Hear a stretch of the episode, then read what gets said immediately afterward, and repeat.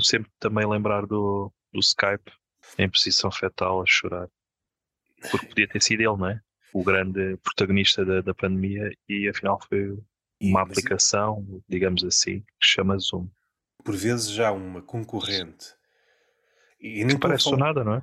E às vezes está mais bem preparada para assumir a posição, mas não é fixe o suficiente. Exato. E o que eu noto, não que eu esteja numa posição privilegiada, só eu é que estou a notar isto. Toda a gente está a ver isto. A janela de tempo para a rede social a vingar é cada vez mais curta. Tudo muito reciclável, não é? É a melhor coisa do mundo, de um momento para o outro, já ninguém quer saber. É tudo muito reciclável. Uma das grandes facetas da tecnologia é isso. É mais forte que o tempo. É tudo muito reciclável, tudo muito esporádico. Esse modus operandi passou para, para as relações pessoais é tudo muito reciclável. Também. Desculpa interromper, tens agora a questão do, do trends, não é? Já há aí rumores e não sei o quê. Certamente vai toda a gente para lá, uh, ou, ou, pelo menos. Sim, como ver. vinha para o Macedónia depois não foram, sim, ou sim, como sim. havia aquelas salas 7. Pronto, é tudo muito. Eu vale acho... só pelo anúncio, mas depois não perdura. Pensando no pessoal humorista, acho que há um medo. Eu gosto. De... Os teus pontos e os teus paralelos. Gostei. Estás a cumprir o guião? É isso? Uh, não, não. O que eu ia dizer em relação ao paralelo é que a diferença entre uma aplicação e uma pessoa é que, em princípio, a pessoa não, não recebe updates. A não ser que seja um nómada digital. Aí já é outra história. Há, há aquele alarido estão descontentes com Lisboa ou com outras zonas do país. Não, normalmente estão sempre descontentes com cenas, não é? É expectável. Com cidades, basicamente. Como vivem numa bolha, para eles qualquer cidade ou qualquer qualquer vertente cosmopolita é aborrecido para eles. Focando apenas no nome, é expectável que o nómada seja nómada, esteja aqui e de repente vá para outro É isso, é isso. Se o nómada aborrecido ficasse apenas no mesmo sítio, deixava de ser nómada digital para passar a ser sedentário digital. Não faria jus já ao termo. Para eles, cidade é, é demodé. Pouco... Como eles estão naquela bolha PC. Sim, vivem num mundo um pouco à parte. Digital, lá está. Lá está. no fundo, o que eles precisam do mundo dito real é apenas tomadas para ligar, para recarregar os smartphones. Eletricidade, basicamente. O que eles querem do mundo é eletricidade. E antes. E wireless. Antes, sim. Principalmente. E antes do advento da, da, inteligência artificial, precisavam de um mundo como background. Exato. Agora já nem isso precisam. Já não estar em Marte que. Antes de começarmos a, a, conversa, estava no YouTube e de repente apareceu um videozinho sobre um casal de, de influencers a visitar a Ilha do Corvo. E eu, olha, okay. eu recordo-me ter visto um documentário do Corvo já há algum tempo. Deixa lá ver o que é que mudou. É fixe observar o Corvo algo semelhante porque é algo muito pequeno, não está muito encharcado de detalhes e. e eu acho que continua rodeado por água. Continua. Isso, isso é a minha opinião. É a tua opinião e eu, eu ouvi, ouvi, ouvi dizer que acho que é uma porção de terra que continua, tem continua, essa particularidade continua. ainda. Uma pessoa nunca sabe o dia da manhã. Sim, isso também é verdade. É, aquilo que está a acontecer em larga escala, por exemplo, com Lisboa ou com o Porto, está-se a transformar aquilo numa espécie de Disney. Estamos aqui para, para vos receber. Portugal está-se a transformar numa monocultura, em que a cultura é o turismo. Ah, ok. E isto pode ser mais difícil de entender ou podes contra-argumentar, porque há, há, várias coisas a acontecer. Ah, não é só contra-argumentismo. Ah, contra-argumentismo. Isto é, o adiantado, o adiantado da hora faz essas coisas. Não é só a cultura do turismo, há outras coisas, há outras coisas, mas depois não sabes dizer bem o quê. No Corvo, como é tudo muito pequenino, como alegadamente, segundo o vídeo, há mais cães que pessoas, quase todas as pessoas começaram a voltar-se para o turismo. Acho que isso é um bocado também um mercado a funcionar, não é? Este sítio é mesmo remoto, não há nada. Há lá uma parte em que perguntam a razão pela qual não se produz nada lá. No que diz respeito à agricultura. E depois, Sim. uma das justificações. É só calhau, não é? Pois só calhau é. vulcânico. Se bem que, antes de ouvir a resposta, a minha tentação foi o sol vulcânico é o sol mais fértil para cultivar. É por isso Sim. que muitas. Tem mais muita, mineral, não é? Eu é peço desculpa a todos os corvenses ter, referido de calhau vulcânico, epá, mas eu acho que é só isso. Se alguém estiver a ouvir a Ilha do Corvo. É, é, o meu público. É o meu público. É muito teu alvo, ok. Não faço ideia quantas pessoas é, é, que estão a viver agora no Corvo. Ah, bem, se aqui dizer, não faço ideia quantas pessoas ouvem isto uh... que são provenientes do. Isso, isso é fácil de ver. Analytics, coisa. Se fosses nómada digital já, já saberias, mas pronto. Pois, já, já, Isso é fácil de ver. A minha tentação foi essa. O solo vulcânico é fértil, por que razão é que não, é que não cultivam lá nada? Depois, uma das justificações é salgado, faz muito vento, ah, faz muito frio e, e de repente está tudo virado para o turismo. É válido como qualquer coisa. Um emprego de uma senhora que estava lá, até um marido que estava a fazer tipo porta-voz para, para o trabalho da, da mulher, ah, vendia ímãs para frigoríficos, ímãs relativos à Ok. ilha. E, e pensar que. Sim, isso é uma forma de turismo direto, não é? Pensar Sim, que é uma forma de sustento. O turismo é, é sempre aquele é sempre aquele último escape. Olha, o que é que a gente tem para para mostrar? Olha, a nossa terra. Pronto, turismo. o lado Sim, há sempre, é há sempre esse lado, sim. mal acaba o turismo. Banalização, não é? O, o turismo é, é sempre por vagas, é uma moda. Assim que acabar o, o turismo, aquela pessoa fica com um ofício que não consegue pôr em prática naquela comunidade. Vai vender ímãs porta a porta. Aquilo é, é, sei lá, é o que temos. Neste momento é o que temos. Menos, pronto. As É. pessoas não têm capacidade para mais. É. Que forma de sustento é que podemos ter? Pronto, temos aqui a nossa terra, olha, vamos mostrar a quem não conhece. A última escapatória, não sei. No que toca né, toda a gente, como toda a gente quer pôr na mesa, aquela foi a forma deles poderem sobreviver. vá. Um futuro em que o turismo deixa de ser uma coisa. Não sei por que Pois. razão. Sim, normalmente o, o turismo não, nunca implica futuro, é tudo muito a, a curto prazo. Muito de, de modas, não é? O que é que está a bater? Costa Vicentina. Ai, agora o interior. Ai, não sei o que, as casas xisto. É enquanto olha. Pois tem um lado cancerígeno que é transformar aquilo que era em algo mais formatado, algo mais almofadado. Daí a banalização que eu referi, sim. uma posse servil. Tu desfiguras as coisas mediante uma ideia. Esta é a melhor forma de receber. Normalmente faz logo a distinção. Eu quero é receber pessoas abastadas. É o que eu quero. Pegas uma terra e metes num laço, como se faz num, É num, presente, vá, natalício, e pronto, está aqui. Agora olha, desfrutem. Mas- Metam hashtags, não sei o quê. Ah, a rua de baixo é muito gira. Enquanto der. Porquê? Porque as pessoas precisam de comer. E É. vendem a mãe ou a terra, neste caso. A terra-mãe. Pegando novamente na metáfora da Disney, a Disney torna-se um sítio macabro assim tiras os visitantes. Se pensares num cenário em que, de um dia para o outro, acabou-se os visitantes na Disney, aquilo é um cenário macabro. Imaginar as pessoas vestidas de mascote à espera de alguma coisa que nunca chega a aparecer é um cenário apocalíptico, só que em vez de ter os personagens do, Só com cores. do Mad Max, tens mascotes. Em vez de teres a procura de água, tens de Pepsi ou assim. Não sei por que razão é que, é que o turismo pode eventualmente extinguir-se. Uma grande catástrofe ou por modas as pessoas tornam-se de tal forma sedentárias, sair de casa para ir para um sítio. Porquê? Eu já tenho tecnologia. Aquela ideia, comédia, ah, eu depois dou-te um postal. Levámos a ideia de postal, ou estamos a levar agora no- nos últimos tempos, a outro nível. Eu, se quiser, consigo meter naquele sítio, fazer um vídeo. Dentro de pouco tempo vai ficar acessível a toda a gente. Porque muitas pessoas vão a sítios para mostrar que vão a sítios. A questão da, da vaidade, não é? Como o espaço pode ser perverso, o ser humano depois também pode ser perverso e é. Que entra a questão do, como estavas a dizer, de ir a um sítio só para mostrar que foi, nem sequer usufruir, nem fazer parte daquela experiência. É a parte perversa também da, do ser humano, não é? Hashtag Ibiza. Então, o que é que conheceste? Nada. Mas estive lá, atenção, estive lá. Isto acontece em todo lado, mas acho que tem mais ênfase quando é uma cidade histórica. Há uma certa lista de coisas a visitar. Sim. Mas e- sempre aquele pessoal que vai tipo, normalmente vai tipo a cidades bem conhecidas, tipo, aí eu fui à Catalunha, Barcelona, não sei o quê, e tens sempre monumentos com andaimes e não sei o quê, Yeah. como se fosse uma cena. Ah, mas estive lá. Está aquele monumento há 20 anos ali com andaimes. Há aquela ideia, de vez em quando volta à baila, de Portugal ser anexado por Espanha.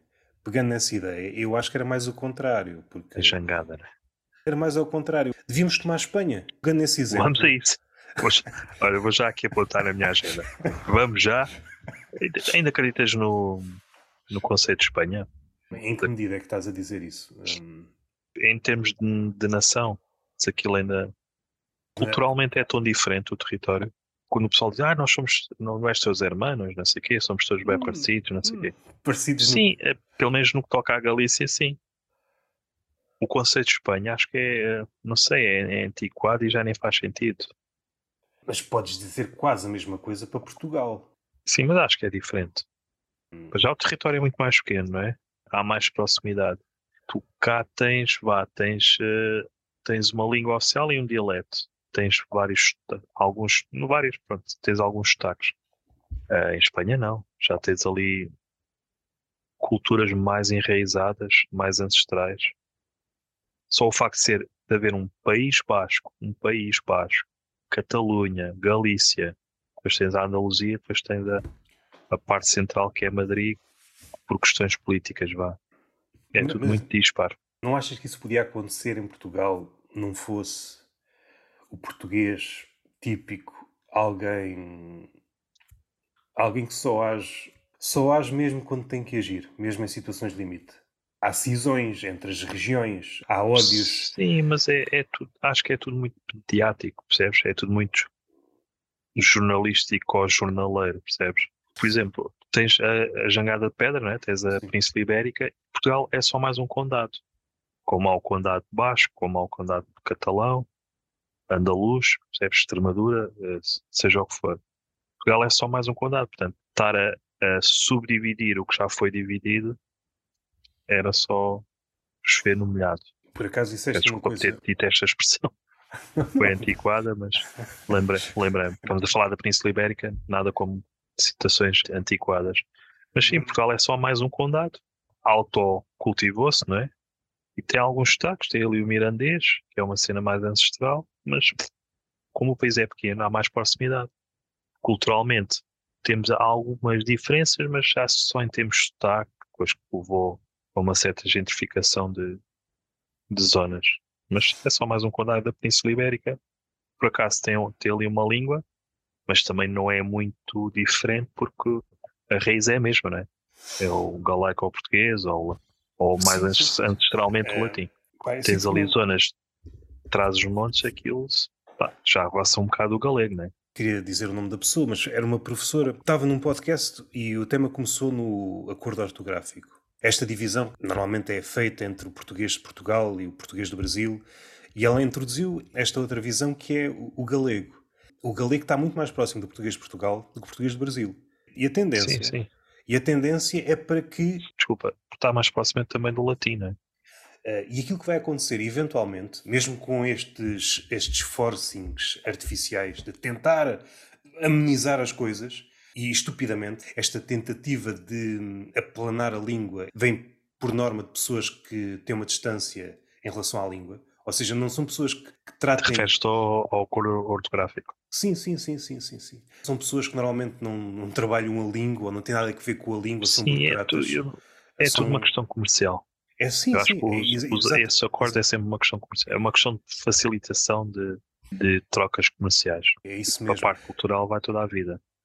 É, é isso mesmo. Mas do ponto de vista prático, o português do Brasil nós quando dizemos o português e o brasileiro, e há sempre alguém que corrige, não, não, é português do Brasil. Mas o que vai acontecer é, isso, é exatamente isso. O português do Brasil vai se tornar uma língua diferente. Sim, não deixa de ser português. Ah, Só que lá está a questão comercial, PT, PT, PTBR, lá está, voltamos então à parte digital. Em termos de compreensão, em termos de plataformas digitais, não sei o quê, há que distinguir que por causa do, do público-alvo ou do nicho, há que distinguir que isto é em PTBR ou isto é em PTPT. É questão comercial, questão de, sim, sim. de identificação, sei lá. Muitas de, das lutas, algumas alardeadas e outras mesmo no campo, podes pensar em qualquer uma delas, seja em relação ao feminismo, seja em relação aos direitos gays, normalmente parte de onde? Parte de um sítio insuspeito que pouca gente vai até à raiz, parte da publicidade. A necessidade de criar estratos bem, bem delimitados para vender a nichificação ajuda. A necessidade de criar exemplos, exemplos também. Se fores recuar mesmo ao início, partiram quase todas da publicidade, que é mais fácil vender. tem muito a ver é. com marketing, sim. na semiótica. Não sei daqui a quanto tempo o português do Brasil vai tornar-se uma língua à parte. Nós tentamos forçar uma ligação entre o Brasil e Portugal, quando na verdade o Brasil não está virado para nós, nem tem que estar. Está mais importado com outras coisas. Eh, está mais preocupado. Sim, em termos culturais sempre foram, pronto, em termos territoriais eh, faz mais sentido. Eles sempre foram um bocado o anabis dos Estados Unidos, em termos culturais. E isso nota-se na cultura popular. E, e mesmo Mas faz sentido, porque eles estão naquele continente e nós estamos noutros, com outros valores e com outra história, muito e, mais antiga, é normal. E, e mesmo atualmente, mais facilmente consomem coisas vindas de África do que coisas vindas. E já está de... melhor, já está melhor, sim. Eles já, já têm noção do que é que é uma cultura portuguesa e por acaso o, o humor ajudou bem nisso, nessa relação, pelo menos mais recentemente. Consegues dar eh, exemplos? Por exemplo, esta geração da, da Porta dos Fundos está muito a par do que se fazia em Portugal em termos de humor. Eles viam, assistiam, como eles dizem, a Gato Fedorento, ao, ao Bruno Aleixo, eles estão muito a par, coisa que gerações anteriores nem, nem estavam nem aí. Nem novelas, que é, é muito é muito forte deles, nem novelas eles sabiam que, que havia em Portugal. Ou, eu acho que a ponto que se fez cultural, mas mais recentemente, não consigo falar do que é que se fazia anteriormente, mas mais recentemente foi o humor que a criou. Isso parece-me um fenómeno muito circunscrito. Parte mais dos elementos da porta dos fundos é aquele fenómeno de quando mergulhas num, num, tema ou num ofício, tu queres saber mais e mais e vais a, eventualmente dar, eh, neste caso, a proximidade da língua fez com que eles desaguassem junto à costa portuguesa. Não me parece que... Sim, é isso. E é, lá está, e é a parte digital também ajudou muito, né? Lá é um fenómeno do YouTube. À exceção, talvez, acima de tudo. disseste um bom exemplo, à exceção talvez do Bruno Aleixo, porque todos os outros exemplos o Herman não chegou lá, por exemplo. E é uma referência muito maior do humor em Portugal, pelo menos para mim, não é? Continua a ser muito, continua a ser o tio Sim, e tem, disto tudo. Não precisando comprar. Eh, agora até utilizei aqui o gerúndio eh, para. Faz todo o sentido. Para cativar o público. Se bem brasileiro. que nota aí, nota aí uma, uma gene serraiana, ou estou errado, da tua uh, parte. Eu nasci no Alentejo. Pronto, então faz sentido o gerúndio. Podemos ir mais fundo. Historicamente, a utilização do gerúndio no Brasil partiu porque muitos portugueses foram oriundos do Alentejo. Ou seja, Exatamente. nós colonizámos vocabulário. Não sei o que é que os o da gama. Era um gajo de sinos. Ou seja, foi escravatura e gerúndio. Foi o que os portugueses foram lá fazer. Estás a par que isto tem um tempo, não é? O Cabral era dono, não me lembro. É. Pedro Alves Cabral. Só criou outro, estava-se a cagar para o gerúndio. Mas essa ligação tem mais alíneas. Lembrei-me agora, vou dar um exemplo, talvez seja rebuscado, mas eu tenho colegas um, no que toca a esta relação de, cultural entre Brasil e, e Portugal, estavam a falar. Tenho colegas brasileiros, colegas de trabalho, e já falei de, estávamos a falar de referências de humor, não sei o quê, e falei-lhes do, do Badaró, que é um artista brasileiro que veio para cá e consagrou-se, entre aspas, cá como, como artista de, ou como comediante. Basicamente ele era comediante. Ainda fez cá algumas coisas com o Nicolau Braina na altura, nos anos 80. E eles não sabem quem é. Pelo menos aquelas, aqueles dois, três colegas com que eu falei, eles não se recordam, não, não estão nem aí. Mas porque não a... havia essa ponte na altura. Mas estás a falar de que idades? É porque isso importa muito. A minha idade, cerca de 40. Ah, ok. 30, okay. E pouco, 30 e poucos, 40. Se formos dos 30 para baixo, é a referência que tu deste, mesmo portugueses a viver em Portugal, o Herman, para alguns, e agora começa um novo fenómeno que eu já tenho reparado. Ali dos 20 e poucos, se tu disseres o Ricardo Aruz Pereira, é já só um nome que flutua no éter. Há pessoas. E há muita gente que associa só a política. Exatamente. Que é um fenómeno também engraçado. Vêem vídeos ou fragmentos de sketches no, no, TikTok, já viram aquilo, não associam, não sabem onde é que aquilo vem. O Araújo Pereira costuma dizer que as, as próprias filhas estão a descobri-lo enquanto gato fedorento no TikTok. Acho que há pessoal, pessoal a partilhar. Pois há esse paradoxo bastante curioso também. Pois o YouTube ajudou muito, né? porque criou essa ponte, eh, facilitou essa ponte, porque é muito mais rápido hoje em dia o teres acesso a tudo quer seja brasileiro, quer seja angolano, tens a, a questão dos próprios Tunesa que, se não fosse a internet, se calhar tinhas que parar 20 anos até teres conhecimento. Sim, estão sim, muito mais a par do que é que se passa. Lá está. Por causa daquelas correntes de e-mail e não sei o quê que havia nos meados de 2000. Basicamente, a internet facilitou esse, essa ponte cultural. As diferenças apontadas também já é um tema quando dois humoristas se juntam, um português e outro brasileiro. Eu, esta palavra é assim, esta palavra é assado. Tem uma acessão aqui, no Brasil tem outra. Isto é muito engraçado até um certo nível, porque, e mais uma vez, esta ligação entre o, alentejano ou o português, vá mais antigo, que foi para o Brasil. Se tu recuares, certas palavras que tu só associas ao Brasil e que não existem aparentemente em Portugal, não, essa palavra estava cá. Só que nós deixámos de usar. E nota-se bem, eu olho, por acaso foi uma cena que eu, que eu descobri com a própria Porta dos Fundos. Um gajo depois deixa de ter contato com a cultura brasileira quando tinha 10 anos e via as novelas. E depois há aquele lapso, há aquele gap. Que novelas é que, é que ficaram na memória?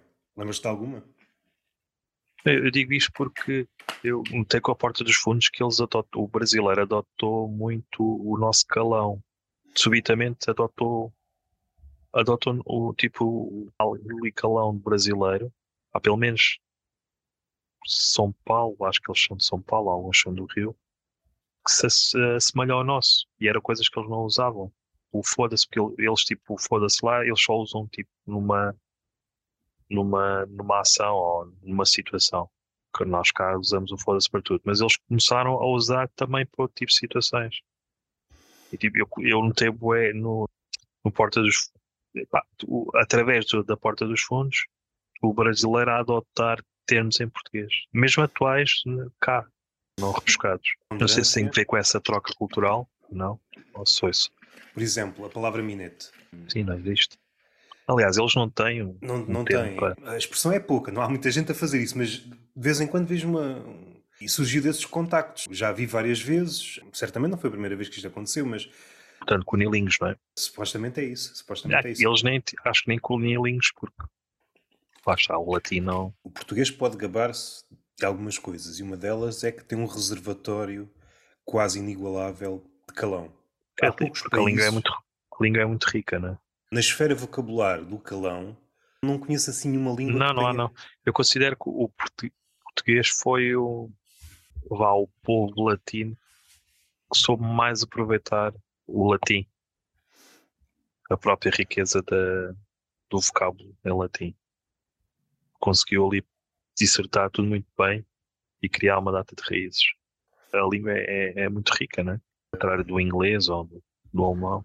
Se bem que aquilo que nós usamos é sempre uma fração diminuta. Somos calões, não é? Também somos, somos muito calões. Mas pá, é uma língua muito rica, isso, isso não há dúvida. Sim. Se bem que as outras, claro que tem que se fazer um esforço para, para enriquecer essa, o português. Aliás, tudo o que é línguas latinas.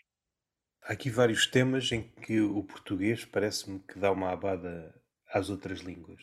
Quando o tema é sexo, Epá, temos muitas palavras à volta de. Sim, e, e, os coloquialismos e os regionalismos e é muito forte nesta língua. E, e se, for, se for preciso, metemos os estrangeirismos e está a valer também. É uma cena que eu noto que o português tem essa particularidade.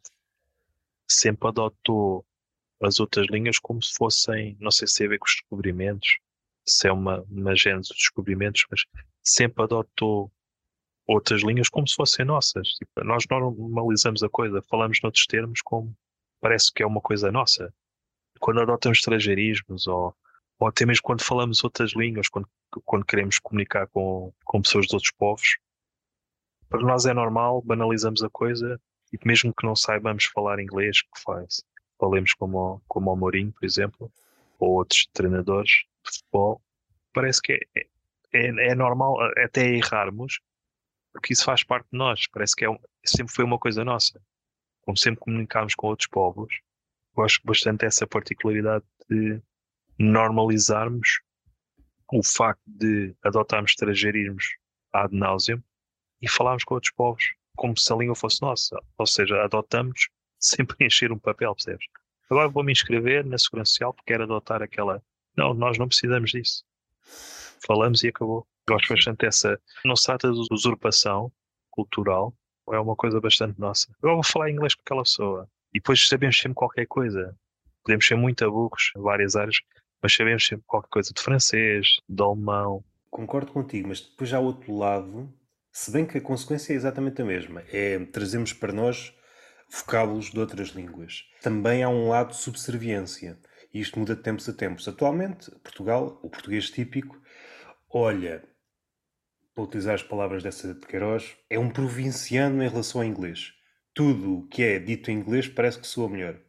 Foi por fases. Antes do inglês era o francês. Eu acho, lá está, eu acho que faz parte disso. Faz eu parte dessa que... particularidade. Mas quando é levado ao extremo... Normalizamos logo a coisa. Há um, um fenómeno contigo que é português já tem uma forma de, de o dizer, ou, ou, até melhor, ou até melhor. O Essa de Queiroz era muito crítico em relação a isso. Já, lá, já desde o Essa de Queiroz se protestava, mas não valeu nada. Não, não, é, lá está, tipo, faz muito esse, parte. Não, esse tipo de coisa é difícil aferir em que país é que o, o tráfego de influências é maior Sim. ou menor. Mas a o língua vai para aí. Boé, o próprio boé não é nosso, não é? Sim, não é nosso. Mas ainda assim, não é um anglicismo. Lá está, é muita cena de como andamos por todo o lado, é como se fosse nosso.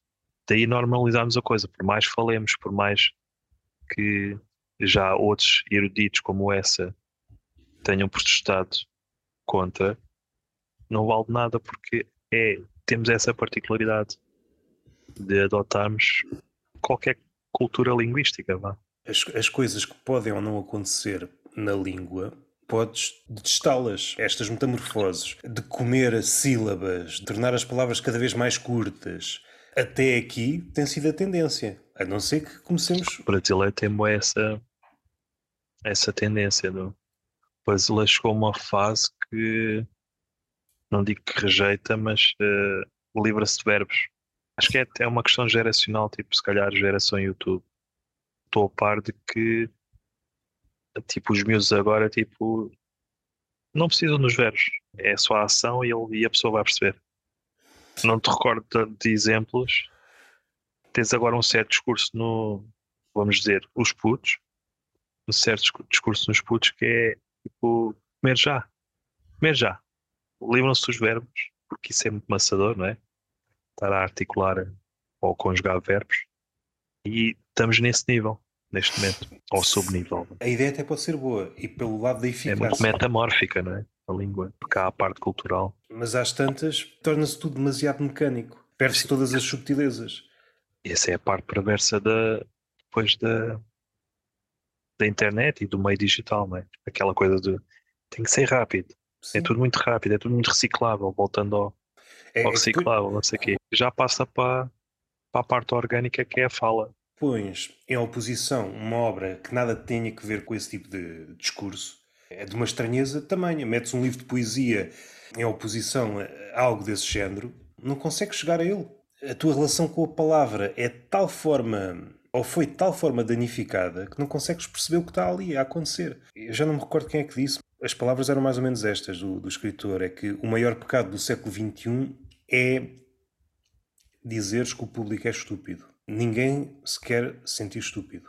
Ninguém quer levar um murro no estômago quando está diante, seja de um quadro, seja de um livro. Este sentimento que estás a ser esmagado por algo que tem um peso absurdo já não é do nosso século, ou é só praticado por meia dúzia. Esta acessibilidade matou muita coisa. O facilitismo, é? O é, facilitismo da coisa. Aquilo que interessa realmente não pode ser abarcado. Parece já nada surpreende, não é? Yeah, yeah, yeah, yeah a maioria tem esta postura arrogante, mesmo diante de uma coisa para a qual não tens nada a dizer.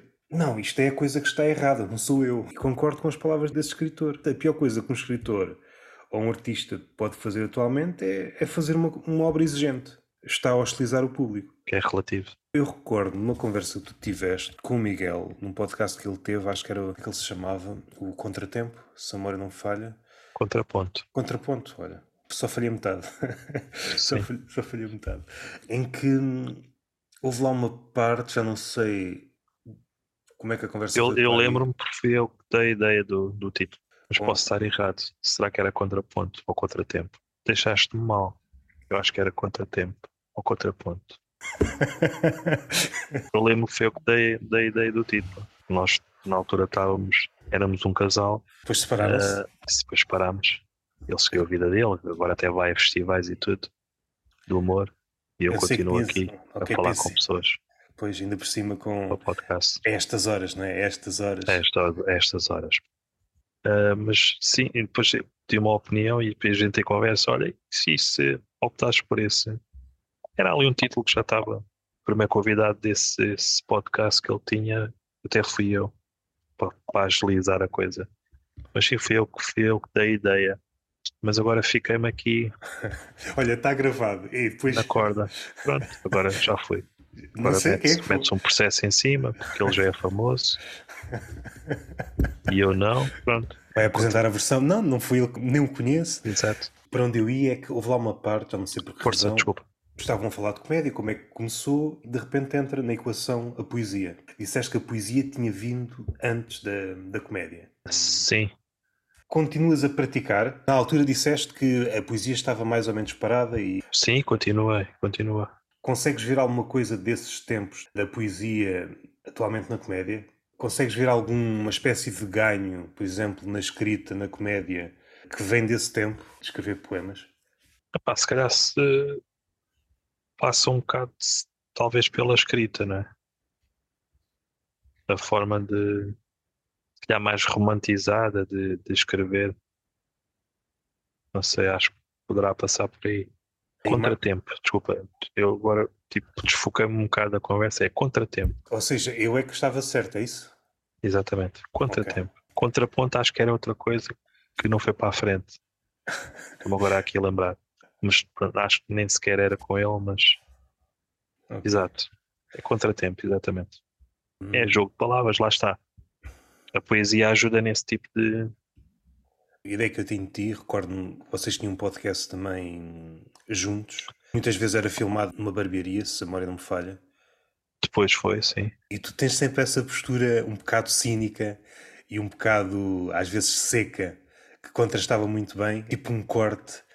É uma forma de, de registro. Aliás, é, basicamente é o meu registro em stand-up também. Quando comparado se calhar com o teu registro na poesia, se calhar há alguma diferença. Ou não? Ou é, ou é também esse, esse, estilo. Sim, eu também não posso falar muito porque eu só tenho uma obra editada, né? Não dei, não desenvolvi muita coisa, mas também é sinistro. É uma escrita, pelo menos daquilo que eu me lembro.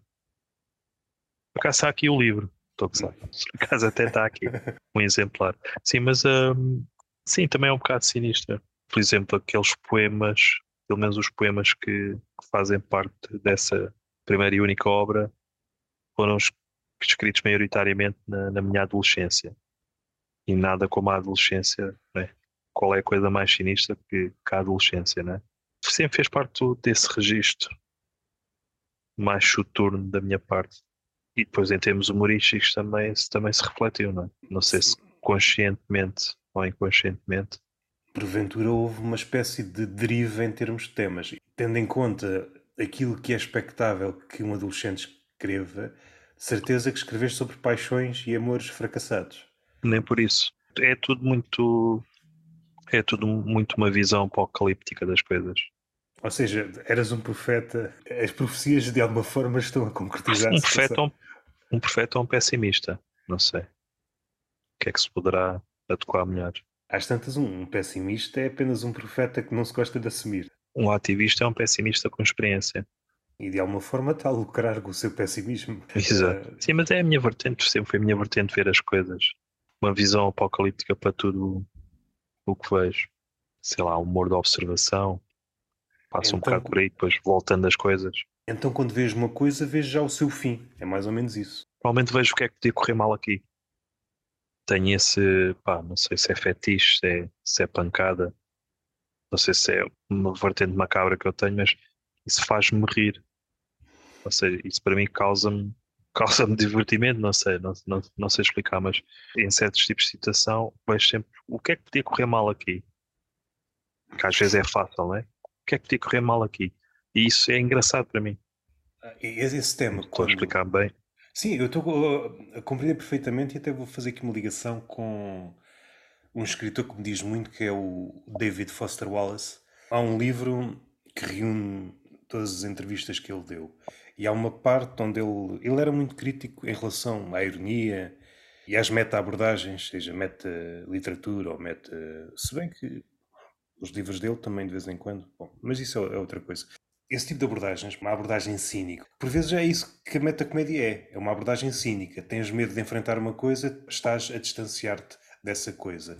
E ele disse que era uma observação em relação a uma determinada obra ou um uma determinada ideia, mas ele disse que tudo tende para o apocalipse. Quando começas com essa abordagem, vai tudo tender para o apocalipse. Sim, está, está a ser muito presente a questão do fim, não é?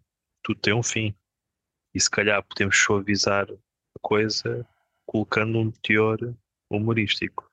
Se simulares o fim, parece que de alguma forma te estás a preparar para ele. Quando ele chegar, parece. Não é que adiante muito, não é que adiante muito porque o fim é derradeiro e não há, não há adendas, não há segundas hipóteses. É uma espécie de alívio, não é? Sim, pois de certa forma isso, pá, isso manifestou-se neste caso na literatura, mais concretamente a poesia, se bem que há ali um teor mais sério, não há assim muita pitada de humor, né? porque é poesia, vamos aqui romantizar a coisa, mas de certa forma, no geral, o meu registro é, é muito esse. É a parte romântica que eu aprecio, que eu da coisa. Tentei catapultar para a poesia, mas é sempre mais sério. Se bem que é sempre o meu objetivo tentar escrever mais qualquer coisa neste, neste momento é, devido às vicissitudes da vida não tenho essa possibilidade, mas tenho o objetivo de escrever mais qualquer coisa como, como tenho escrito humor, não sei o quê Portanto, agora, o meu registro é sempre é sempre esse, porque é o, é o que para mim neste momento, em termos artísticos, faz mais sentido e, e, e que me anima, não é? Neste é, momento que eu considero engraçado é isso. É essa visão apocalíptica das coisas. O Rousseau dizia que nós temos que mentalizar que este mundo é horrível, horrível, horrível.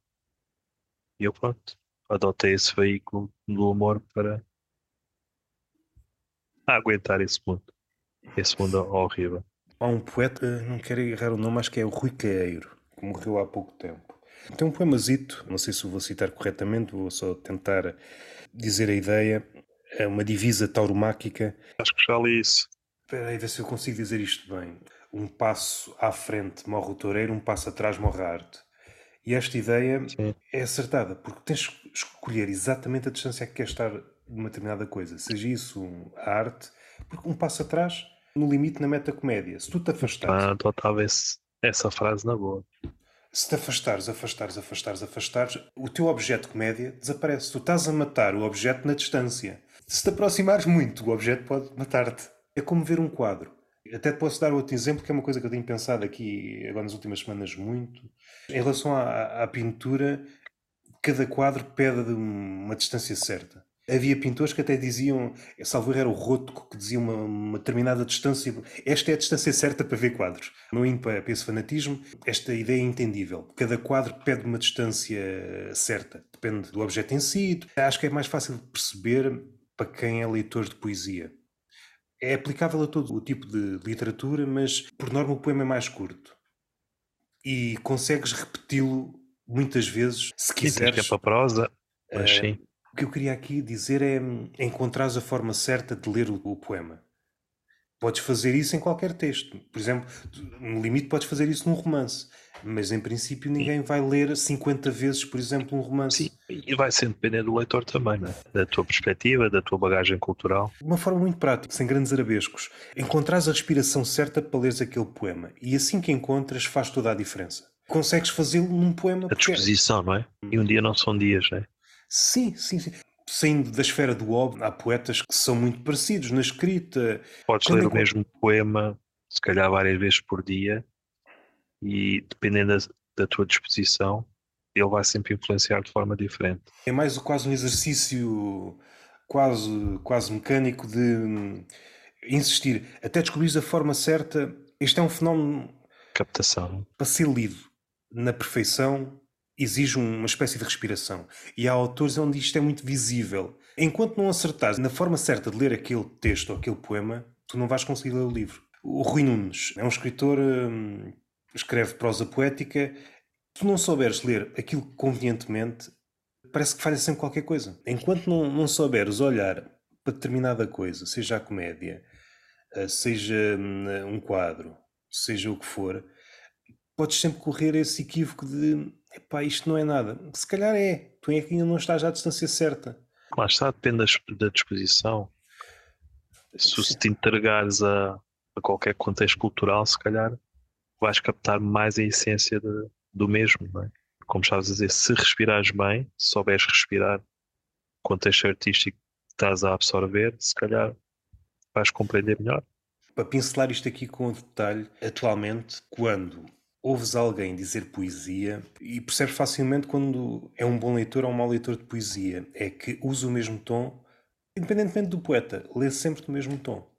E às vezes imitando um registro mais, uh, sei lá, de um, de um Vilaré. Ah, o Vitor Souza, não é? Sim, exatamente. Há poemas que se calhar esse é o tom certo, esse é o tom certo, mas há outros que não têm nada a ver. E é aqui que se percebe quando é que é um bom ou mau leitor Sim. de poesia. Quando o comediante se abalança para aí e quer fazer um poema engraçado, o que ele está é a fazer, sem saber, é uma espécie de caricatura de uma forma que ele acha que é a correta para ler poesia. Sim, uma coisa é ouvir, por exemplo, um Vitor Souza e outra é ouvir a tua voz interior, né?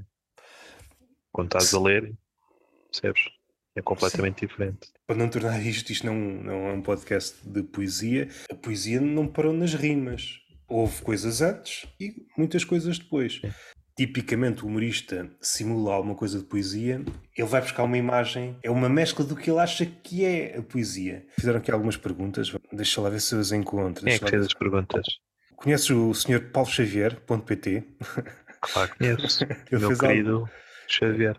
Gosto muito dele. Pá, ah, está bem, tu, tu meteste o story e, sim, e sim, sugeriste que tive. colocassem. Ok, já percebi. Peraí, peraí, Foi só o Xavier que colocou questões? Não, houve aqui mais, mas o, o Xavier pôs três. O Xavier já foi convidado já, deste já. nobre podcast.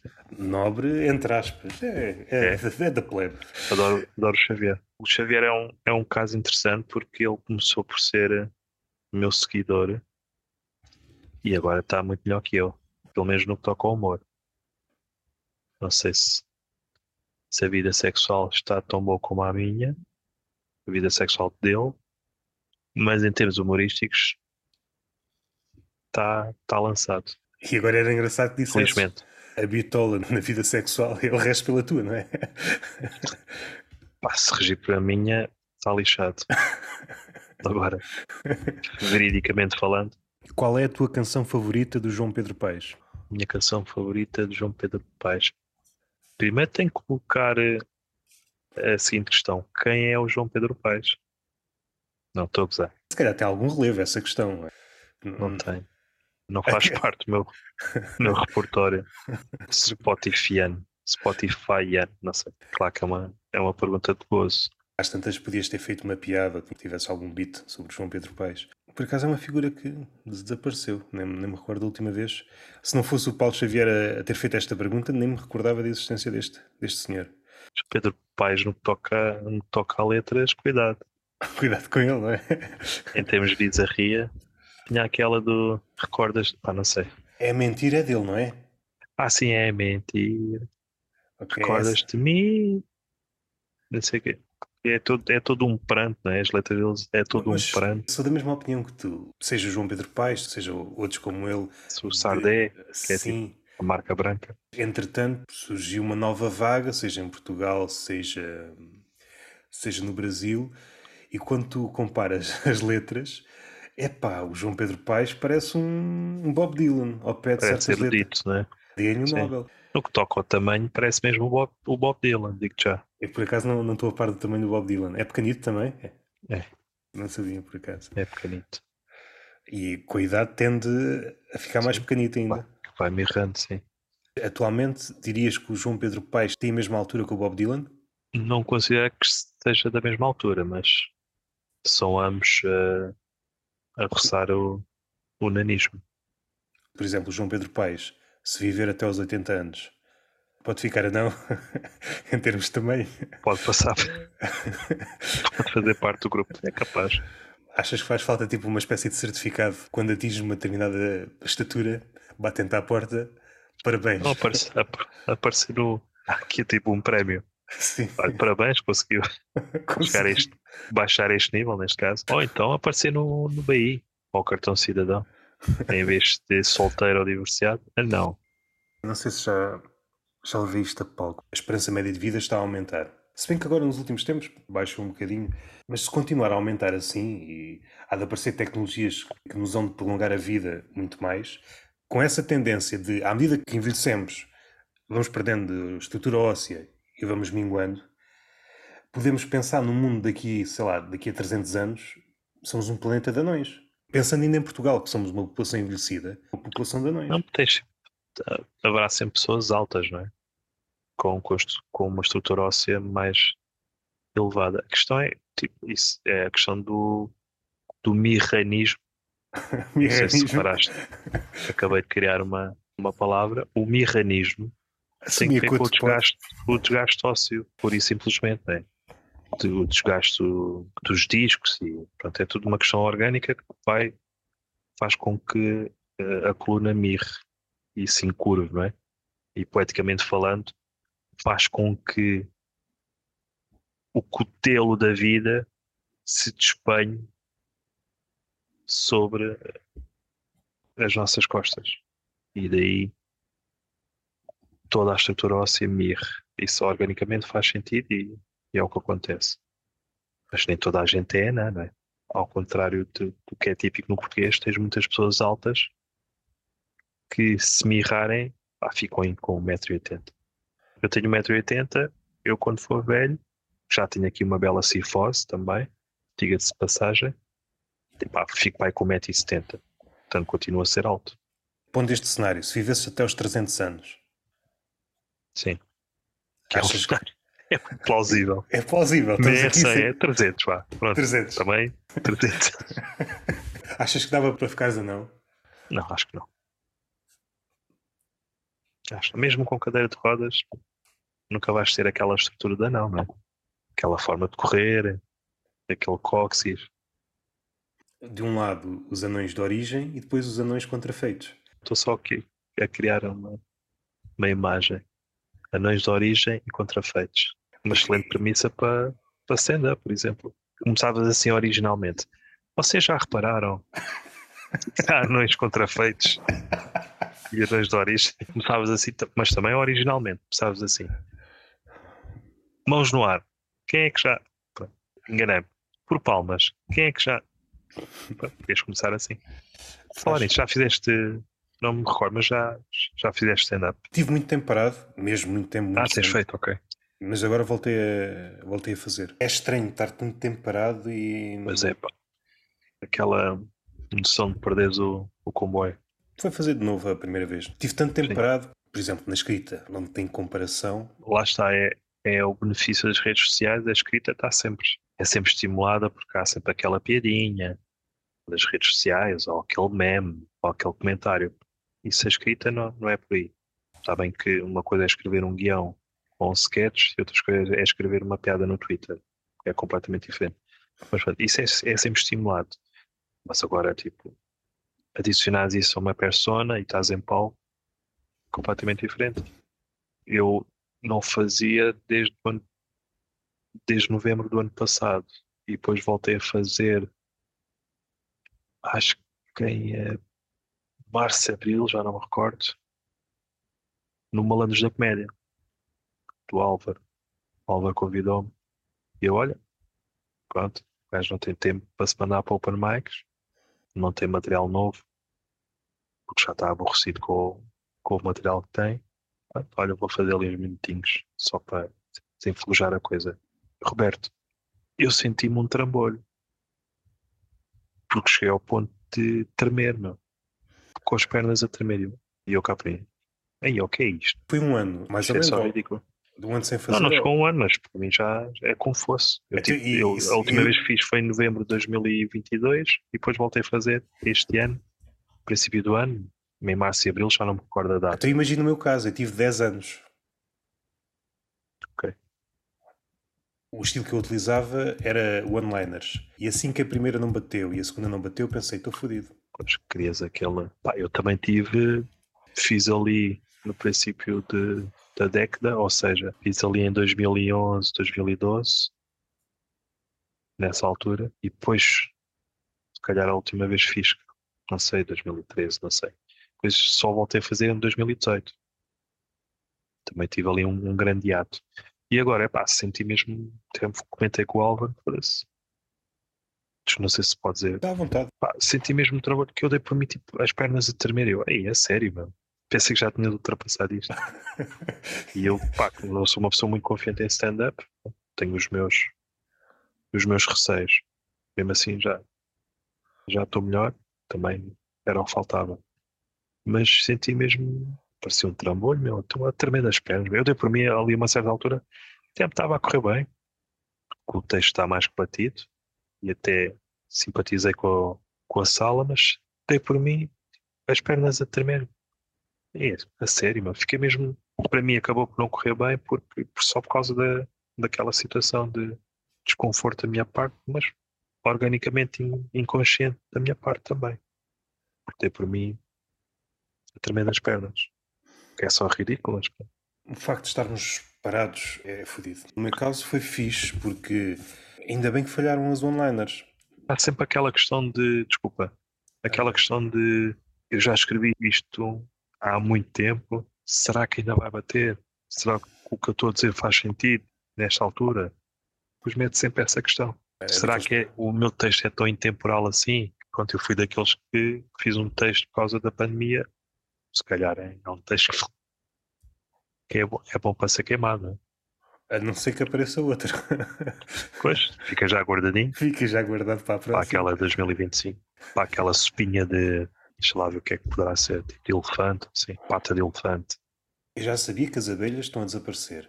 Mas eu não sabia que havia uma, uma espécie de extinção quase em massa de todos os insetos. Os insetos estão a desaparecer. Agora colocou-se a, questão de, epá, se calhar temos que nos virar em termos de dieta aos insetos. Então vamos aqui rebentar com o habitat natural das coisas, é nosso proveito, claro. Os humanos acima de tudo. Mas nessa hipótese se pode colocar, até para, para perceber os efeitos, tudo que morresse, todos os animais que morressem, não havia hum, os mecanismos que há. Que é... é uma questão de ecossistema. É tão simples como isso tu estás a arrebentar com o ecossistema. A partir do momento em que te vais alimentar de insetos. Ah, agora vamos mudar de dieta. Não, não vais. Estás só a destruir um ecossistema. Estava-me a rir porque estava a imaginar um cenário em que, por exemplo, um Papa Formigas de um dia para o outro já não é a minha cena. Percebes? Pronto. Excelente exemplo do Papa Formigas. Basicamente estás a destruir um ecossistema. Tudo é necessário neste, neste planeta. Por acaso dávamos jeito de começas um a arrebentar com. De casa agora. Não percebi. Dava-me jeito de ter um Papa Formigas à porta de ah, casa. Okay. Ou então alguém que queira adotar essa dieta. O que for mais fácil. Houve uma altura que era uma possibilidade. A comunicação social estava louca. Os gafanhotos e. Uh... Ah, é tipo chips.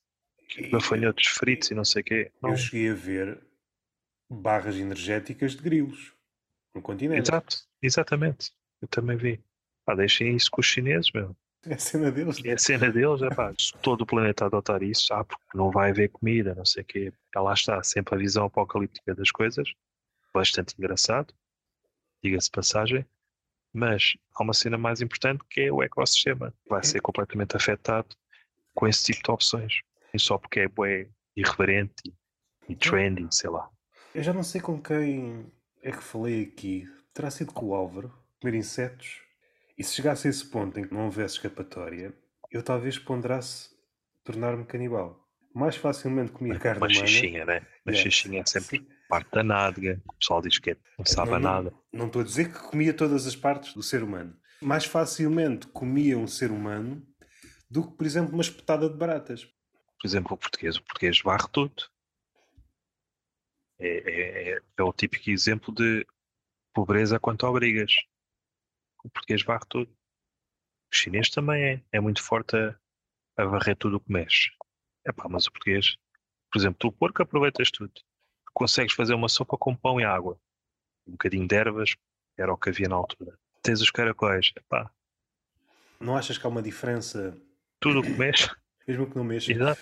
Parece-me que há uma diferença entre as gerações mais velhas e gerações mais novas. Dá-me a ideia que as gerações mais novas comem uma ou duas coisas. Por exemplo, na carne. Ah, é só bifes cru ou bifes de frango, tudo o resto é um mundo estranho. Estavas a falar daquilo que não mexe. Essa geração come McDonald's. Sim. Há coisa mais necrófaga. Comer coisas com, com ausência de valor nutritivo. Ou seja, é preferível aderir ao canibalismo. Claro que sim.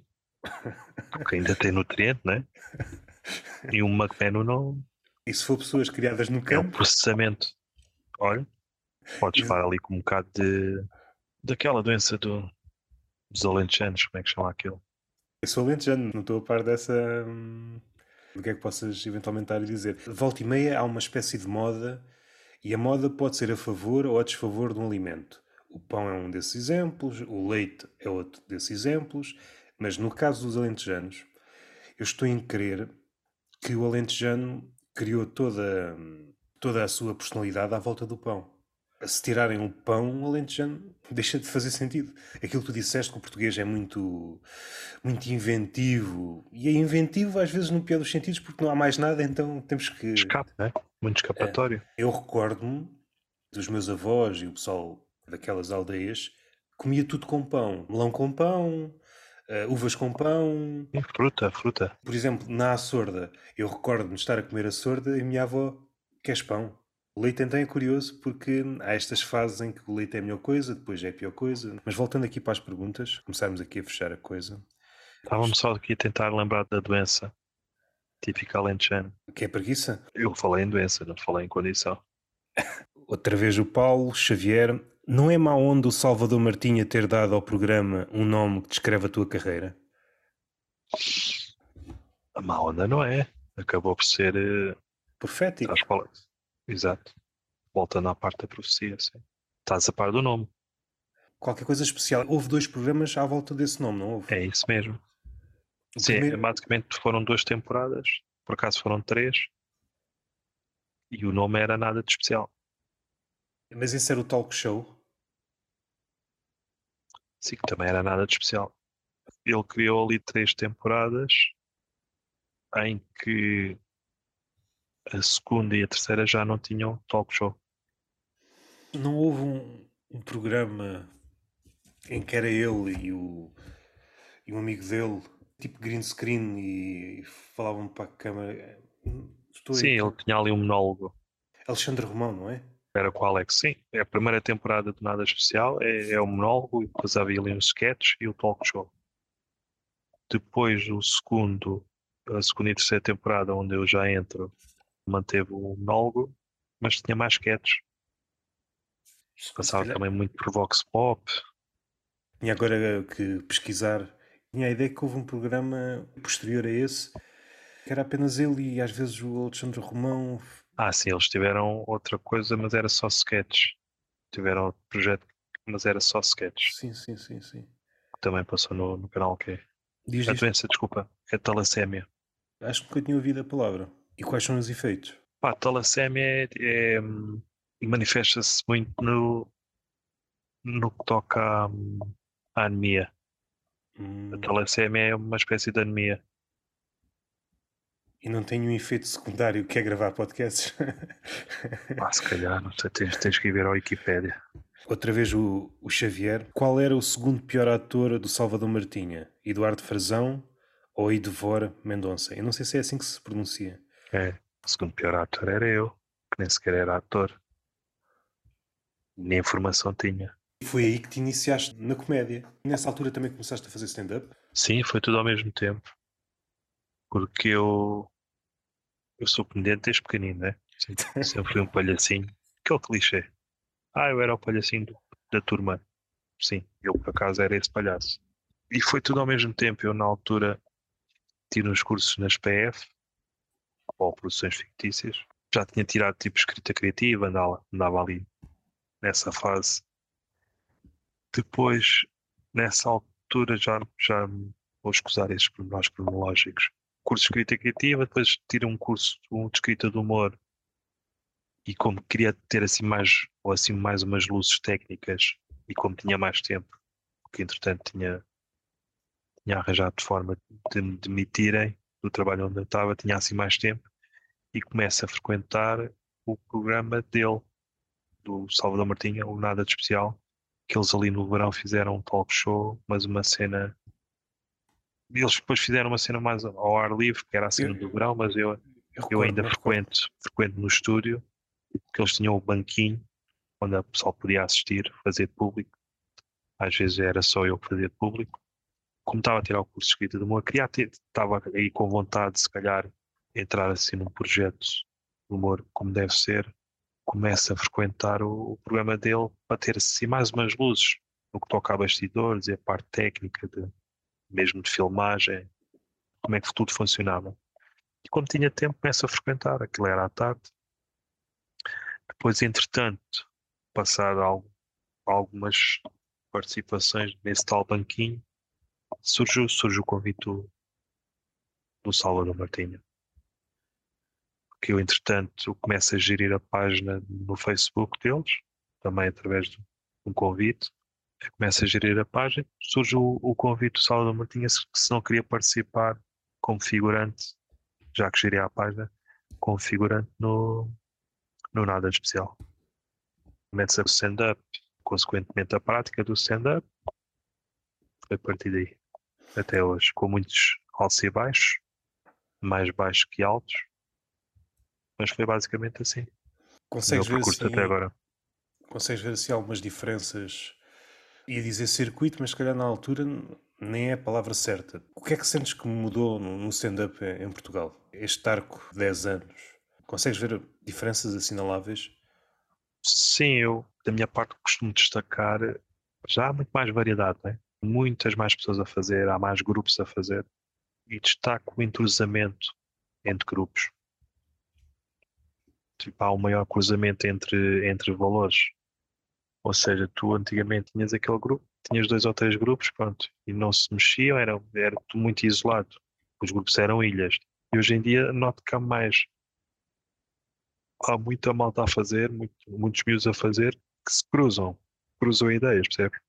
Eu costumo dizer que eu, por exemplo, hoje consigo facilmente fazer a ponte entre a malta que está agora a começar, consigo deambular pelo mundo da malta que está agora a começar, dos putos, que a malta que já tem algum traquejo, e daqueles mais antigos.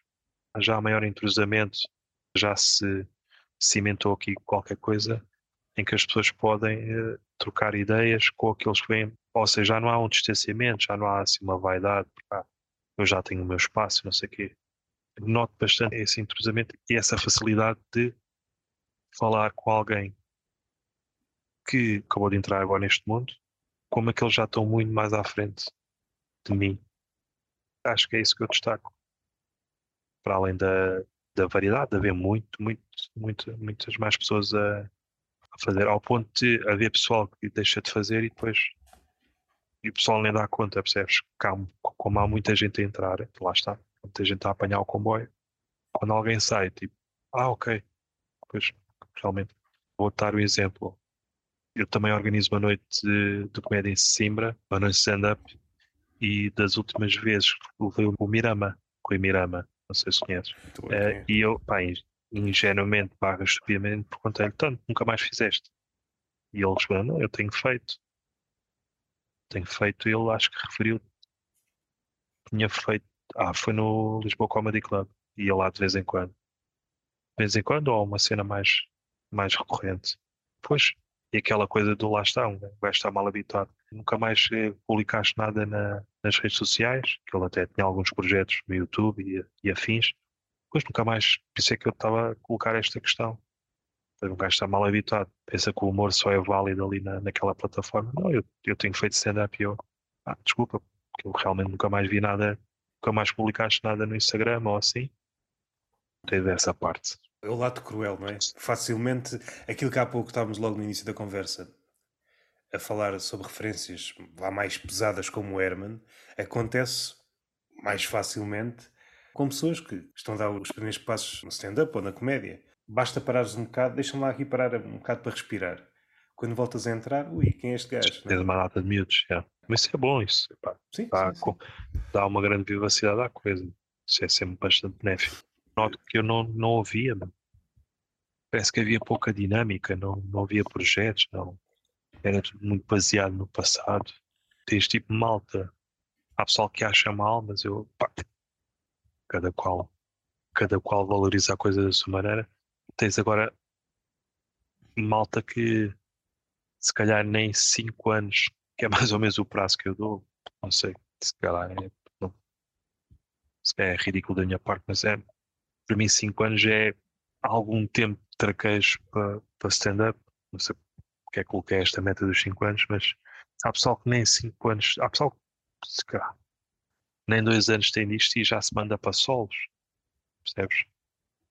Já acho que é interessante ver essa, essa coragem hoje em dia, porque como há uma maior abertura, o pessoal já, já não tem tanto medo de arriscar, porque faz parte, mais cedo ou mais tarde vais ter que ter o teu solo, não sei o quê. E acho interessante, que era uma coisa que não havia antes. Tinhas de ter, ter ali solidificado o teu caminho e depois sim, fazias um solo. Agora não, tens miúdos ou malta que tem se calhar dois, três anos isto e puma, um solo. Nem que seja de meia hora, mas está ali, está a afirmar a- o seu ponto de vista no que toca à comédia, no que toca ao stand-up. Eu acho isso interessante. Muita gente compreendeu o jogo. Sim, sim. E está mais aberto. O jogo está mais aberto, está mais Sim, está perceptível. tá mais perceptível. Antes havia muitas, muitas hipóteses. Para dar este passo, o que é que eu tenho que fazer? Entretanto, surgiam havia muita- 30 teorias. Profissionalismo da coisa Sim, sim, tem que sim. ser assim. Tem, tens de dar este, este espaço. Lá está, é a cena do YouTube. E, Sentiste e é ao mesmo tempo um risco também, não é? Até que ponto ah, faz assim uns conteúdos na net, já estás apto para. É uma questão de afirmação. Antigamente já estás firme na comédia, já tens os seus conteúdos, já, já tens nome, agora sim o sol. Hoje pensa-se ao contrário. O sol é mais uma forma de te afirmares. O próprio stand-up eh, pode ser facilmente convertível em conteúdo. Tiras aqueles beats Sim, sim. para as, eh, para as redes, pronto, yeah, yeah. já tens conteúdo aí. Antes havia aquela ideia de criar um conteúdo para depois o stand-up. também não sei até quanto é que se banalizou Sim, ah, sim, sim, sim, a questão do sol, não é? Mas pronto, é uma forma de lá está, de te afirmares, de, de teres a tua voz no meio, não é? Sentiste necessidade de criar eh, uma noite? Para não perder a rodagem, vá, à falta de minha expressão. Não foi mais um convite que outra coisa. Ah. Nunca senti essa necessidade de as coisas vão- vão-me aparecendo no, no colo lá, entre aspas. Não me considero um privilegiado, mas as coisas vão aparecendo e eu alinho nas, alinho nas coisas. Passou-se Eh, isso com, o- com o Miguel, passou-se agora com, a- com a questão de Simbra. Pá, eu costumo dizer que o humor para mim é, é um estilo de vida, percebes? Não sei até que ponto é que me entrego às coisas, né? Estou a corresponder mal ou estou a agir mal. Não sei se às vezes parece que não me entrega às coisas, calhar como devia entregar nesta área. Pá, mas as coisas vão-me aparecendo e eu alinho. Então se for comédia, claro que vou alinhar, não é? Porque é aquilo que mais, mais me apraz. Ao mesmo tempo não faço muito por isso porque é, pá, para mim a comédia, é, tipo, o humor é, é, um, é um estilo de vida. Eu sempre fui assim, sempre, sempre fui pela parte da. Há pouco falavas na, na metafísica, eu sou mais adepto da patafísica, percebes? A cena do absurdo, não sei o quê, a cena do qual adjacente está a comédia, a esse patamar, já que falei patafísica, que tornou-se tipo um estilo de vida, a cena do, do palhacinho, a, a cena da piada, do ser engraçado, o não distinguir entre, entre ser assim no dia a dia ou ser assim em termos profissionais no que toca à comédia. Para mim é tudo igual, porque é um estilo de vida. E as coisas aparecem eu alinho. Olha, temos ali um, uma associação que está agora a recomeçar em Simbra. Queres ter ali uma noite mensal de stand-up para dinamizar aquilo? Vamos a isso. É comédia. Cenas na, na net, não sei o que. Pá, faz parte de mim. É o meu feitio. Ok, escolhi mais duas perguntas. O Pedro Correia Certinho Azul disse-me Pedro. disse para desafiar a dizer tudo o que sabes sobre pepinos num minuto. Aceitas o desafio? Claro que sim. Eu não sei se Pepinos isto é tem. muito a minha área. Não sei se isto tem alguma backstory, não sei. Não, nem, nem- sequer é uma private, não sei. É só o Pedro. a É só o Pedro a ser Pedro, não é? O que é que tens a dizer sobre os pepinos? Estão ótimos grelhados. Não sei se já, já provaste um pepino grelhado. Acho que não. Acho que ias experimentar. Sim, grelhados com sal. Em vez de, Com de optares por espetadas de escorpião ou de barata, Mas já uma ganhaste, espetadazinha de pepino. já me ganhaste, tu Ou ganhaste. courgette, não sei. Já não sei se era courgette, se era pepino. Mas é tudo igual. É tudo verde. O Miguel Moreira, como é que te sentes de estares no circuito há tanto tempo quanto alguma malta que convidas é viva? Não sei se isto está bem formulado, mas Boa, boa questão. Miguel Moreira do Barreiro, não é? O do Barreiro. por acaso o Miguel Moreira não estou a ver quem é. É um rapaz do Barreiro, também já convidei. Lá para cima. Aliás, ele é que se manifestou interesse em participar e, claro, foi muito bem recebido em Simbra e acarinhado também. Apesar de ter eh, 20 anos. Nem sequer penso nisso, porque lá está, faz parte. É relativo. Porque lá está, se calhar não, não me entrego como me devia entregar ou não. Para mim não, não é importante o facto de tipo, convidar a malta que eu faço o meu papel, que é este dentro da comédia. Se é para ser conhecido ou não, ou, ou de ter mais vivo, como ele referiu, nem sequer penso nisso. Este é o papel que eu estou a cumprir, portanto, como apraz, isso Yeah. para mim não é relevante. Pessoal que tenhas visto ultimamente a atuar e que tenhas gostado. TJ Miller. Ver o TJ Miller. Sabes quem é o TJ Miller? Não, não estou a ver quem é. comediante norte-americano. Pilaré. Foi o último stand-up que eu vi. T.J. Miller, não sei se já viste os- algum filme dos Transformers. Até vi o último, devia ter vergonha de dizer isto, mas já vi o último. Ah, mas eu vou ver. Ainda, ainda há- bocado ao jantar acabei de ver os Guardiões da Galáxia. Guardiões da Galáxia. É pipocão. Tem- Se- temos que admitir. Até Então- a Marvel tem ali algum romantismo. Aquela pipoca temperada, não com sal ou caramelo, mas com ácidos. Então é, muito és, ácido ali. ao sair um filme de super-heróis, és menino para estar na sala de cinema ou vês em casa. Sim, vejo em casa. Eu é piratão. Não tenho paciência já para, Mas o, para, o que é para ir que. para salas de cinema. Eu, por acaso, o Transformers, fui à sala. Não à minha, mas à do cinema. A última leva de filmes da Marvel, à exceção do Guardiões da Galáxia, para mim pareceu-me tudo fraquíssimo. O Thor, E é, o. é muito fraquíssimo. Porque já, já estás a escavar Epá, mas aquele conteúdo, já não tem mais chumbo para espremer. E, mas acho que há ali também o contexto, contexto memorial. Vá. Nós, quando éramos putos, líamos as BDs e agora queremos ver aquilo transformado no- na vida real. Pelo menos da Sim. minha parte. parece que houve ali uma cisão. Esqueças que mais recentemente entra a Disney, não é? Muita gente diz que, que é a principal culpada. É- Entra a parte comercial e já não importa tanto o guião ou o é- curso da, da história. o Endgame, não é? Dos Avengers. Depois disso, todos os filmes que saíram. Já é tipo ramos da, da Yeah, árvore. Muito aquela coisa. E se, muito aquela premissa, vamos aqui criar um, um subplot e pronto, tá bom. Vende aí mais um filme. E também me parece que, como querem fazer tanta coisa, seja filmes, séries, nunca podem explorar Sim, nada. já, não, já não há muita diferença. E em jeito de remate, às vezes faço esta pergunta na gravação, outras vezes fora. Futuras conversas, tens alguma sugestão que me possas dar? Seja comediante ou, ou mesmo uma pessoa normal?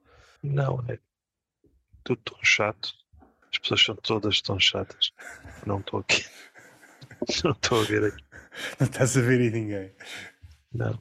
O que é certo é que um ano em Simbra já tive tanta gente lá, tive tantas conversas interessantes, não sei. Quem é que eu iria destacar? Mas neste momento não estou a ver ninguém. Se quiseres, podes dar-me depois. É melhor. As pessoas não ficarem melindradas. Falaste do Herman como referência. Passámos pelos Gato Fedorento, não sei se são referência. Já nem tanto. As minhas Hum. referências são mais. Sim, Herman José, sem dúvida. Não são os Monty Python, peço desculpa. Estás Mas muito desculpa a quem? Ao Nuno Markle? aos humoristas em geral, excepto ao pessoal que conta notas no Norte. Não devem ter referências. as minhas referências são, lá está, são os anos 80, mas mais concretamente Herman José e o humor norte-americano dos anos 80. Toda Ainda aquela volta- malta do, dos caça-fantasmas, Ah, sim, sim, sim, os. Bill Murrays, o- os Royce, os Raimis, os Candy, toda aquela malta ali. Basicamente com quem eu cresci, não é? No que toca a conteúdo humorístico. Ainda voltas ao Herman? Dás por ti. Eu sou grande adepto dos stories do Herman Ok. no Facebook. De vez em quando passo por lá. Porque, pronto, como estou no, como estou no Facebook, normalmente vejo tipo stories para ver se tenho fãs. Não, não acontece. Mas só para ver, tipo, pá, tenho essa curiosidade de se meto um story vou ver, tipo, o buzz que criei, só para tentar perceber o que eu não percebo, ao fim e ao cabo. Mas de vez em quando passo por lá e é engraçado. Não, por exemplo, não assisto a conteúdos dele, mas gosto muito daquela simplicidade mundana do que é a vida do, do Herman, lá com a mãe e às vezes com conteúdos dele. Eu já não sou aquela pessoa que, ah, o Herman tem um programa no, à quarta-feira na RTP, estou lá batido a ver. Já não sou esse tipo de fã da influência, mor, vou sempre lá picar um bocadinho. Como vou às vezes com outros humoristas, mas às vezes é inconsciente. Fiz isso com o Bruno Nogueira durante a pandemia. Revi tudo. Revi. Também piquei um, um direto ao, ao outro dele, Yeah, mas também não era. Viu talvez o direto mais o direto principal dele, aquele do, do pseudo Natal, Sim. só para ver como é que aquilo ia descambar, lá está. As coisas podem correr mal, tem que ir ver, que é isso que é que é engraçado. Não fiz questão de estar ali como Diz uma coisa. Sim. És adepto de futebol? És do Sim. Sporting? sou do Barreirense, Não sei da situação do Barreirense, mas a a mesma lógica deve aplicar. subiu este ano. Mas pronto, posso, para facilitar a tua conversa, sou simpatizante do Benfica, às vezes até demais. A Afinal, analogia com o Sporting. considerava-me adepto do Sporting, mas a pouco e pouco fui-me desinteressando. Faz sentido, é? Tive, tive um pinco de lucidez, vá. Pá, espero que tenhas gostado da conversa. Claro que sim, Devemos voltar a falar. mesmo, mesmo a esta hora. Ah, queres repetir isto? Dentro da, da hora, eu acho que até nos portámos bem. Acho que sim. Estávamos com barba, Eu acho que essa parte não ficou. ainda bem. Não sei, se calhar tinha sido a melhor parte. Nem foi, olá, tudo bem? Eu sou o Bruno. Não, começámos logo à, à bruta, com barbas e cabelos. Depois foi uma seca, não é? Porque falámos poesia. Depois mais seca se tornou porque falámos da minha pseudo-carreira como humorista. Ah, falámos da, da questão linguística Que também é Luso-brasileira. interessantíssima. que, é- que é- neste momento é, está nas bocas do mundo. É o tópico quente do momento. Gostei Espero muito. que tenhas gostado. Eu não, mas pronto. É esforçar-me mais um bocado e na, na próxima Não, mas, mas o que mais gostei foi a tua estante está montada de propósito para na cativar. horizontal. É a primeira pessoa que eu conheço que tem uma estante para livros na horizontal. Isso é uma mesa, certo? Não, é uma Ou cama. uma cama? Uma É cama. uma cama. Sim. Ninguém dorme aí, só os livros. Genial. Há pessoas Mas que tens cama para dormir. Tem, tem. Também seria engraçado. Os livros dormem na cama Vai e ser durmo no lindo. chão. Estou a imaginar tipo um, um lençol de livros, meu. É bastante romântico. Deixa-me dizer-te. No entanto, nenhum destes livros me passou pelos olhos. Isto é só para enfeitar. Ok? Acredito. Gostava muito de visitar a tua casa.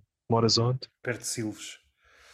Eu acho engraçado é que muita gente ao olhar para a cama pondera a Mas hipótese. podes dizer onde é que moras, ou tens vergonha. Epá, começa a ser Só muito quando diz ao pé de. ao pé de. É porque tem vergonha. Só que é um sítio tão pequeno, uma Mas vila chamada Algoz. Onde na tua casa há um lençol de livros. Se eu começo pelo sítio exato e depois faço o processo inverso. Ah, fica no Conselho de Silves. Se é ali que moras, é ali que moras. Nem que se chamasse Rua de Baixo. Ou Vila Chã. Mas imaginando que querias saber exatamente onde é que ficava. GPS. Metia lençol de, de livros. Pá, deve ser o único no país.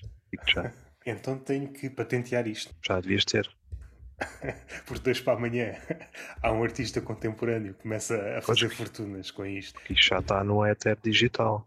Já está registado. Alguém vai ouvir depois olha.